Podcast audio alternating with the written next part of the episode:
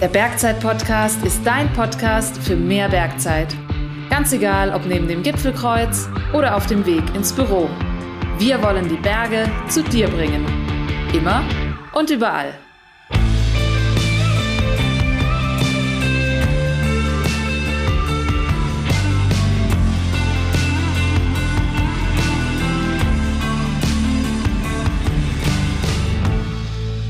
Servus zusammen und herzlich willkommen zu einer neuen Beratungsfolge des Bergzeit-Podcast. So, Achtung, jetzt kommt eine richtig flache Themenherleitung. Äh, ist mir aber egal, ich bin heute gut drauf und hau sie trotzdem raus. In der heutigen Episode geht es nämlich hoch hinaus, weil wir uns mit einer unserer absoluten Kernsportarten beschäftigen, nämlich dem Klettern.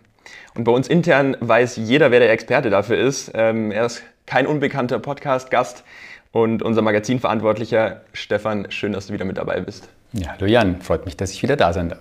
Mir fällt gerade ein, flache Themenherleitung passt eh zu dir, weil du der Flachwitzkönig bist. so manche Titel muss man sich ja verdienen, ja. da muss man jetzt kurz mal die Internas ausplaudern für unsere Hörer und Hörerinnen. Wir haben montags immer Marketing-Meeting, wo quasi jedes Team kurz mal ein Update gibt und am Ende bringst du immer den Flachwitz der Woche. Und der kommt auch echt immer gut an. Also man weiß ganz genau, dass er echt flach ist, aber jeder muss irgendwie immer schmunzeln. Also von daher Chapeau dafür. Sehr gerne, ist auch am Montag manchmal ganz hilfreich. An dem Montag auf jeden Fall, ja. Stefan, lass uns reinstarten. Es soll ja heute nicht allgemein einfach um alles im Klettern gehen, sondern ganz spezifisch um das Thema Sicherungsgeräte. Mega wichtiges Thema, ein Thema, wo sich krass viel getan hat, wahrscheinlich auch in den letzten Jahren. Was sind aber überhaupt Sicherungsgeräte und warum brauchen wir die beim Klettern? Ähm, ja, super wichtiges Thema. Gehört wie tatsächlich das meiste bei der Kletterausrüstung ähm, zur persönlichen Schutzausrüstung. Unterliegt einfach einer speziellen Zertifizierung damit auch. Ähm, und ist gewissermaßen ein elementarer Teil der Sicherungskette. Also wenn wir uns das angucken, dann haben wir den Gurt, da haben wir das Seil, da haben wir das Sicherungsgerät. Und das ist einfach unsere Sicherungskette. Da sind natürlich auch die Haken mit drin, ähm, die Echsenkarabiner. Ähm, und aus dieser Kette darf einfach, da darf nichts ausfallen. Ne? Also wir haben wenig Redundanz an der Stelle. Es geht einfach darum, den Absturz zu verhindern. Das ist ganz wichtig und deswegen sind diese Sicherungsgeräte so ein sensibles Thema. Ähm, wunderbarerweise hat sich da tatsächlich in den letzten, ich sage jetzt mal 20 Jahren echt viel getan im Vergleich zu früher. Ich habe noch ganz brav mit dem HMS äh, das Sichern gelernt. Äh, inzwischen sind wir da zum Glück auf einem ganz anderen Niveau. Also Ziel, Sicherungsgeräte sind dafür da, dass man den Absturz verhindert. Mhm. Wenn ich jetzt in unseren Shop schaue und in die Kategorie Sicherungsgeräte gehe, dann finde ich da unglaublich viele Typen. Ich kann nach unglaublich vielen Typen auch filtern. Was sind denn so die Hauptkategorien oder die Haupttypen von Sicherungsgeräten? Du kannst im Bergzeitshop nach drei Typen filtern eigentlich. Es gibt drei große Überkategorien. Das eine ist letztlich so die alte Kategorie, also Tuber, und da fällt auch so der HMS-Karabiner letztlich noch mit drunter. Ähm, dann gibt es das ganze Thema Autotuber, das einfach sehr stark wurde in den letzten Jahrzehnten. Ähm, das sind bremskraftunterstützende Sicherungsgeräte. Und dann gibt es einfach Halbautomaten, ähm, die einfach über einen mechanischen Blockiermechanismus nochmal ähm, die Bremskraft unterstützen.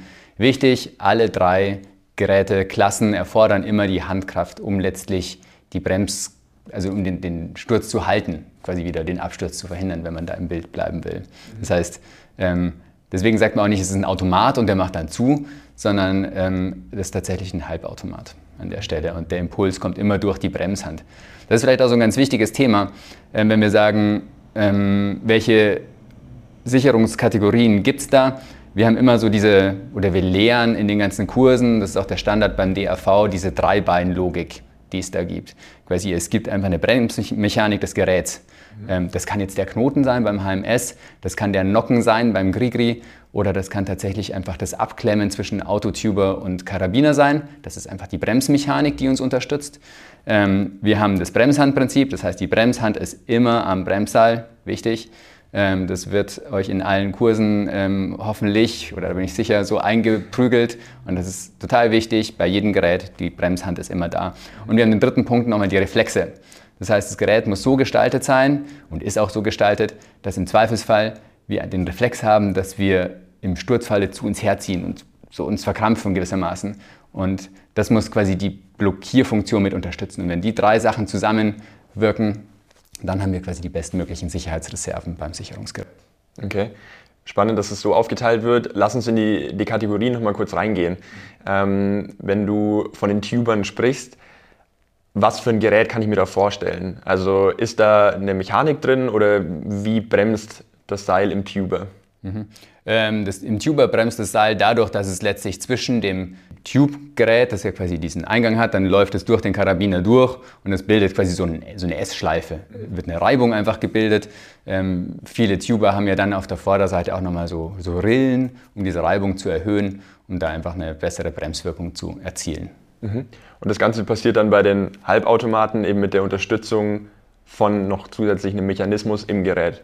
Genau, bei Halbautomaten, wenn wir uns zum Beispiel das Grigri anschauen, das ja also der bekannteste äh, Halbautomat ist, ähm, dann gibt es einen Bremsnocken, der an der Stelle tatsächlich durch die Reibung ausgelöst wird und das Seil gewissermaßen abklemmt.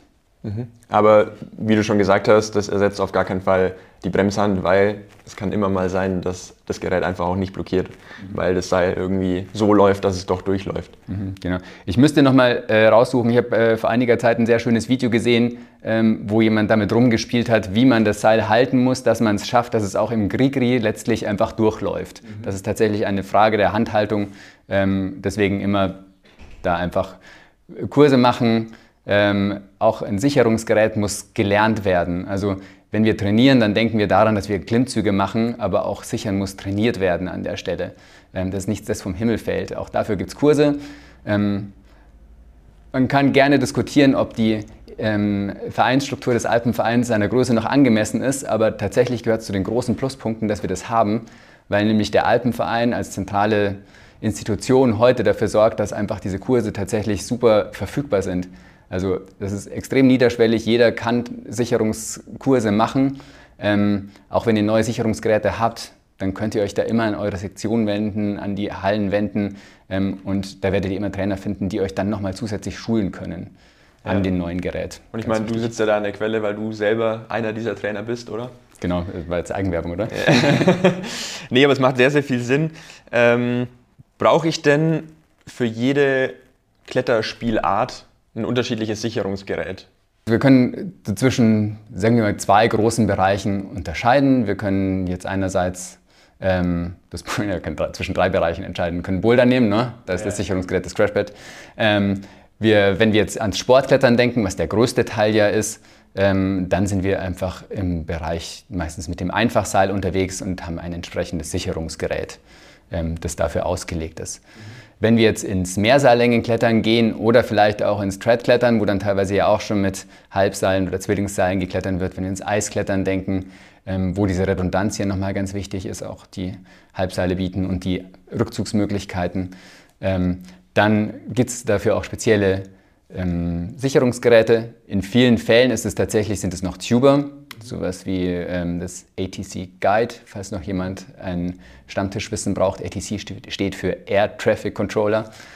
Ähm, okay. Wirklich so.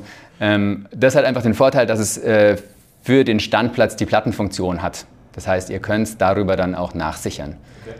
Auch ganz wichtig, dass man das lernt ähm, und da, da sicher im Umgang ist, aber genau.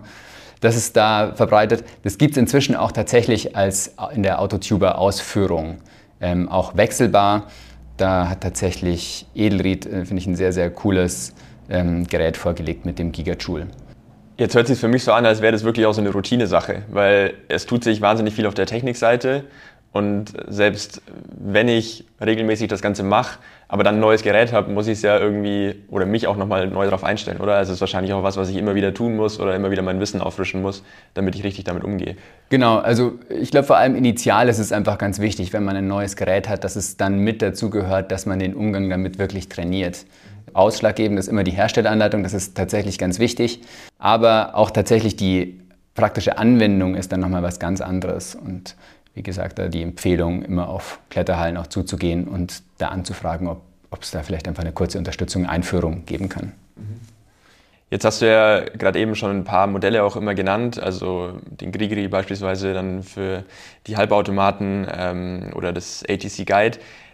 Ist es tatsächlich so, dass es einfach gewisse Marktführer gibt oder sagst du, naja, am Ende kochen da alle mit Wasser und eigentlich sind die Geräte an sich alle gleich und es sind eher so persönliche Vorlieben, für welche ich mich entscheide?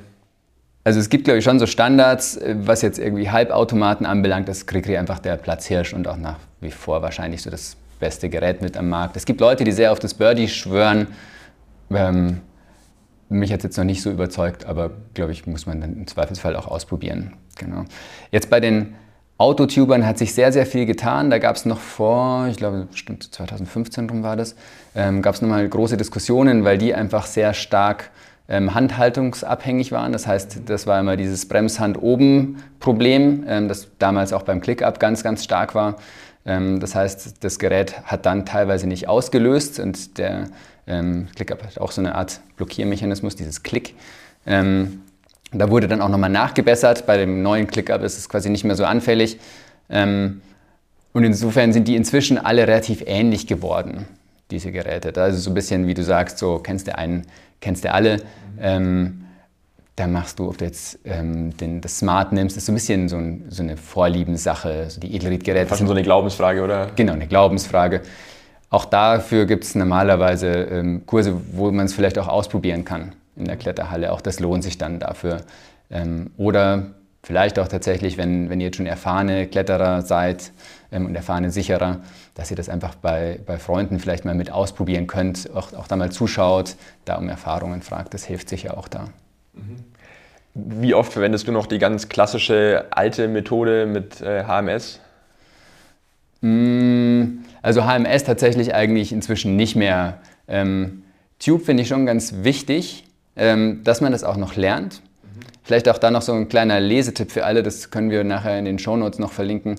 Es gab da ähm, 2021 eine sehr, sehr spannende Untersuchung in der Berg- und Steigen von Santos und Kronrad hießen die.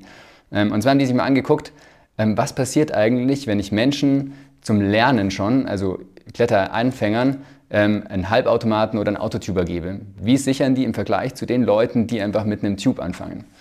Mhm. Ähm, was am Ende bei rauskam, ist ganz spannend, nämlich dieses gefühlte Sicherheitsplus, das Halbautomaten und Autotuber ja haben, weil sie mit unterstützen, hat letztlich dazu geführt, dass die Leute also lässiger gesichert haben mhm. und damit die Sicherheitsreserve eigentlich wieder verschwunden ist. Okay. Sind wir wieder bei dem Plädoyer, das heißt jetzt nicht, dass Tube-Sichern besser ist sondern das Sichern ist nur so gut, wie ich es trainiert habe und wie ich es mir angewöhnt habe. Ja, und spielt wahrscheinlich dann auch eine Rolle, wenn ich irgendwann aus dem Hallen- oder Sportklettern auch ins alpine Klettern gehe, weil ich ja da in der Regel dann schon auch wieder mit einem Tube unterwegs bin, oder? Genau, da kletter ich zum Beispiel normalerweise ganz klassisch mit dem, mit dem ATC Guide. Was haben denn die Seile, die ich verwende, für eine Auswirkung auf das Sicherungsgerät?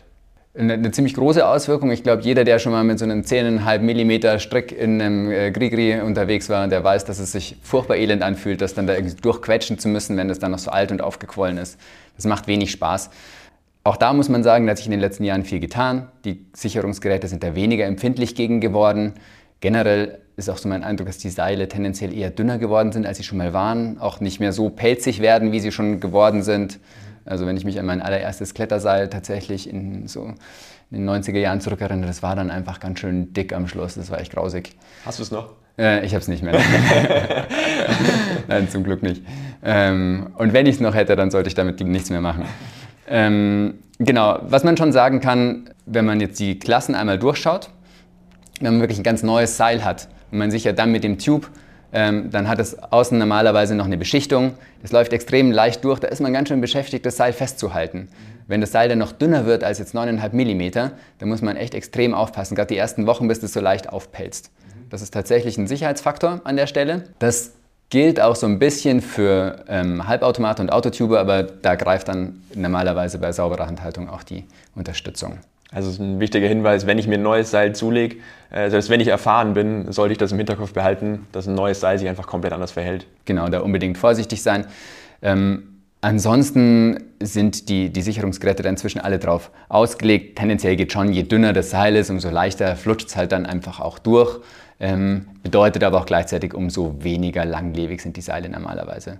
Das heißt, da geht es am Ende so ein bisschen um den Kompromiss, den man so rausfinden muss. Ähm, wie wichtig ist mir denn die Langlebigkeit ähm, und wie wichtig ist mir das Handling? So beides gleichzeitig ist schwierig. Ich habe so das Gefühl, auch das Thema Seil ähm, wäre wahrscheinlich nochmal so ein eigener Podcast für sich, oder? Das ist, glaube ich, ein eigener Podcast, genau. Da könnten wir jetzt auch nochmal weiterreden, aber ich glaube, das wäre vielleicht sinnvoller, das nochmal noch mal separat zu machen. Das behalten wir auf jeden Fall im Hinterkopf. Ähm, man merkt, selbst bei so spezifischen Themen wie dem Thema Sicherungsgeräte ähm, gibt es wahnsinnig viele Details, die da zu beachten sind. Und damit genau diese Details nochmal kompakt zusammengefasst werden, kommt hier wie immer unser Bergwissen zum Mitnehmen. Bergwissen zum Mitnehmen. Erstens. Sicherungsgeräte sind ein elementarer Teil in der Sicherungskette. Prinzipiell gibt es drei große Kategorien von Sicherungsgeräten. Die klassischen Tuber und HMS-Karabiner, die Autotuber und die Halbautomaten. Die Hauptunterscheidung liegt in der Art der Bremswirkung. Die Autotuber haben gegenüber den klassischen Tubern und HMS-Karabinern durch ihre Bauart eine Bremskraftunterstützung. Und die Halbautomaten realisieren die Bremskraftunterstützung über einen mechanischen Blockiermechanismus. Wichtig, alle drei Gerätetypen fordern eine Bremshand, um das Gerät zu bedienen und im Worst Case den Sturz zu halten. Zweitens. Beim Sichern geht es immer nach dem Prinzip der Dreibeinlogik. Erstens die Bremsmechanik des Geräts, zum Beispiel der Nocken beim Grigri-Halbautomaten. Zweitens das Bremshandprinzip. Die Bremshand verlässt nie das Seil. Und drittens die eigenen Reflexe, die durch die Bauart des Geräts unterstützt werden sollen. Spielen diese drei Beine zusammen, hat man die bestmöglichsten Sicherheitsreserven beim Sichern. Drittens. Beim Sportklettern mit einem Einfachseil verwendet man ein entsprechendes Sicherungsgerät, das dafür ausgelegt ist, wie beispielsweise das Petzl Grigri oder das Mammut Smart. Beim Mehrseillängenklettern mit Halb- oder Zwillingsseilen verwendet man in der Regel noch den Tuber. Viertens. Auch das Zusammenspiel aus Seildurchmesser und Sicherungsgerät muss zusammenpassen, damit es flüssig und nicht zu schnell oder zu zart durchläuft. Generell gilt, egal welches Gerät ihr verwendet, sichern muss man lernen und regelmäßig trainieren. Besucht die entsprechenden Kurse und eignet euch eine Routine an, um kein Risiko einzugehen.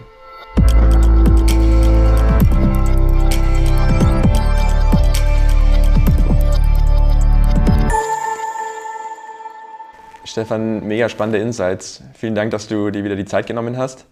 Ähm, hast du noch irgendeinen abschließenden Tipp, Ratschlag oder irgendwas, was du unseren Hörern und Hörerinnen noch mitgeben willst zu diesem Thema? Ich glaube, ich würde mich sehr wiederholen. So. Ich glaube, mein, mein großer Ratschlag wurde so einigermaßen deutlich ja. üben. Ähm, vielleicht noch ein anderes Thema, auf das ihr noch achten sollte, was so kein Sicherungsgerät ist, aber so ein bisschen dazugehört, das ist noch das ganze Thema Gewichtsunterschied. Das spielt schon auch eine große Rolle. Ähm, behaltet auch das im Blick. Das heißt, wenn ihr eine Seilschaft seid, wo der Gewichtsunterschied mal so auf die 10 Kilo oder mehr ähm, zugeht, ähm, dann ergreift entsprechende Maßnahmen. Es gibt inzwischen mit dem oben wunderbare Möglichkeiten. Ähm, es gibt auch immer noch die Möglichkeit des Reibungsclips, ähm, dass man unten ähm, eine zusätzliche Reibung einbaut. Aber auch umgekehrt, wenn ihr ein Kind, wenn ich jetzt als Erwachsener äh, meinen Sohn mit einem Halbautomaten im Vorstieg sichere, dann betoniere ich den ganz schön in die Wand, wenn der fällt. Das heißt, auch das muss ich äh, einplanen, üben und gegebenenfalls einfach mein Sicherungsverhalten dann darauf anpassen. Mega wichtiger Tipp zum Schluss. Perfekt. Vielen, vielen Dank dir. Und an euch da draußen, vielen Dank fürs Zuhören. Vergesst nicht, den Podcast zu abonnieren. Wenn er euch gefällt, schreibt gerne auch eine Bewertung auf eurer jeweiligen Plattform. Und ansonsten ganz viel Spaß beim Klettern und stay safe out there. Ciao, ciao und bis zum nächsten Mal beim Bergzeit-Podcast. Der Bergzeit-Podcast ist dein Podcast für mehr Bergzeit. Ganz egal, ob neben dem Gipfelkreuz oder auf dem Weg ins Büro. Wir wollen die Berge zu dir bringen. Immer und überall.